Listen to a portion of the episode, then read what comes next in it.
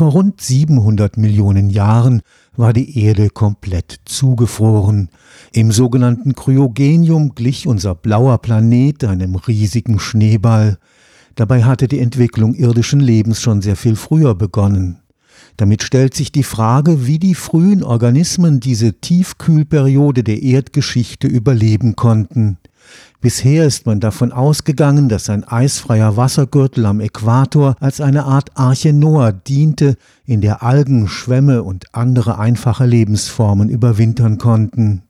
Ein Forschungsteam am Karlsruher Institut für Technologie und an der Universität Wien hat nun gezeigt, dass es diesen eisfreien Wassergürtel am Äquator wahrscheinlich nie gegeben hat und das Leben in anderen Nischen überlebte. Eine Erkenntnis, die auch die Suche nach dem Leben auf Planeten außerhalb unseres Sonnensystems verändern wird. Der Grund sind tiefliegende Wolkenschichten, die einen stark kühlenden Effekt auf das Klima hatten. Die Ozeane waren deshalb vor 700 Millionen Jahren auch am Äquator nicht eisfrei. Das frühe Leben musste anderswo überwintern. Das bedeutet, es kann zum Beispiel entlang der Kontinente sehr lange, dünne Buchten gegeben haben, in die das dicke Meereis nicht eindringen konnte und dann mit nahegelegenen Landflächen, die möglicherweise eisfrei gewesen waren und deswegen Sonnenstrahlung aufnehmen konnten, könnte der Ozean lokal in Küstennähe nicht zugefroren sein, in eben diesen langen Küsten. Dr. Christoph Braun ist Klimaforscher am Karlsruher Institut für Technologie.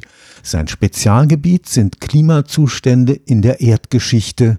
Er kennt noch weitere Hypothesen, wie frühe Lebensformen den Schneeballzustand überlebt haben könnten. Dann könnte es hydrothermale Quellen gegeben haben, die lokal das Eisschild sehr dünn gemacht haben oder ganz geschmolzen haben. Und ein anderer alternativer Ansatz, dass es eben zu dieser Zeit sehr viel Mineralstaub in der Atmosphäre gab, weil die Kontinente zur Zeit des Kryogeniums eben nicht mit Pflanzen bedeckt waren. Und der Mineralstaub sinkt ins Eis ein, wird im Eis transportiert und dann in äquatorialer Lage, wo Eis an der Oberfläche abschmilzt aufgrund der Sonneneinstrahlung, wird der Mineralstaub an der Oberfläche des Eisschilds wieder freigesetzt und kann dann viel Sonneneinstrahlung aufnehmen. Das bedeutet, lokal erwärmt sich dann der Mineralstaub sehr stark und dann bildet sich sowas wie Schmelzwasserseen. Das sind die am meisten diskutierten Ansätze, wie das Leben einen Schneeball-Erde-Zustand überdauert haben könnte. In den Klimamodellen der Vergangenheit wie in denen der Zukunft ist die Wirkung von Wolken ein un Unsicherheitsfaktor. Das ist eine relativ robuste Erkenntnis über Wolken, die wir mittlerweile haben, dass Wolken eben kühlend wirken für einfallende solare Strahlung, weil sie die reflektieren können und wärmend wirken wie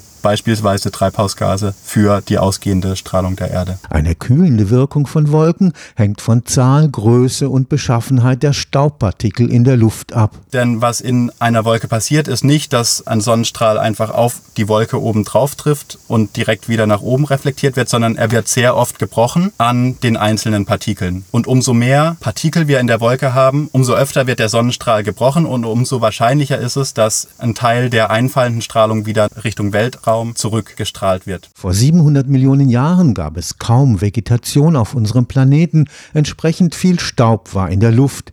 Die Wolken reflektierten die Wärme und verstärkten die Kälte.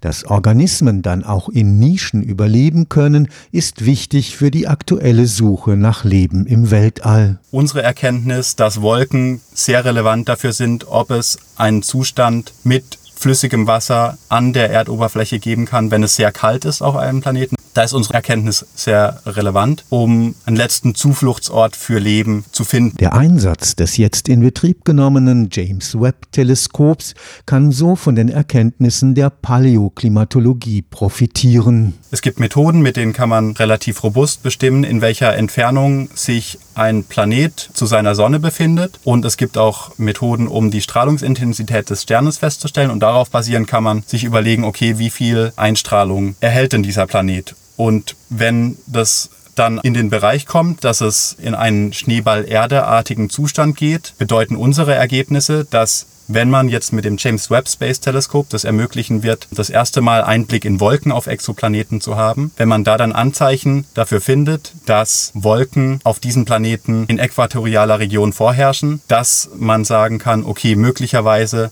beobachten wir hier gerade einen Planeten mit einem Wassergürtel, wie ihn die Erde auch gehabt haben könnte vor mehreren hundert Millionen Jahren. Und das bietet dann eben die Möglichkeit, einen möglichen Zustand aus der Erdvergangenheit aufgrund von heutigen Beobachtungsdaten in weiter Entfernung zu beobachten. Stefan Fuchs, Karlsruher Institut für Technologie